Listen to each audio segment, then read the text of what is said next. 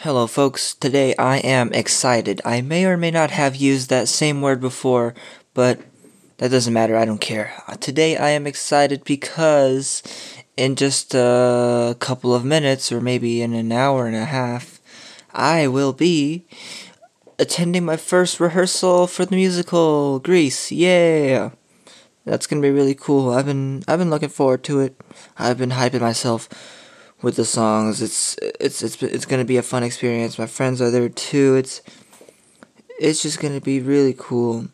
I still have all this homework though, and I have the Project Rice thing that I have to deal with. But uh, yeah, I'll just I'll, I'll get I'll get it through.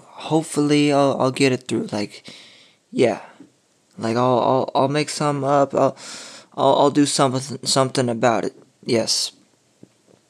I'm also really tired. Like, why am I so tired?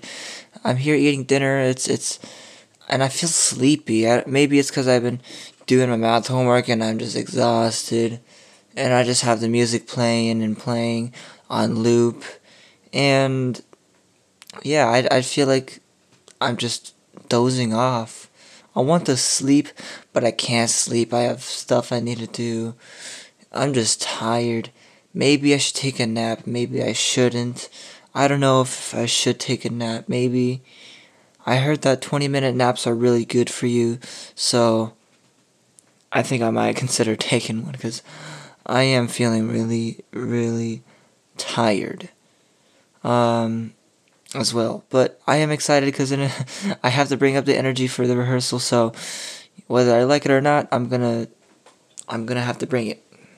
That's all I have for today's uh, short entry. So I guess I'll catch you guys on the flip side. See ya.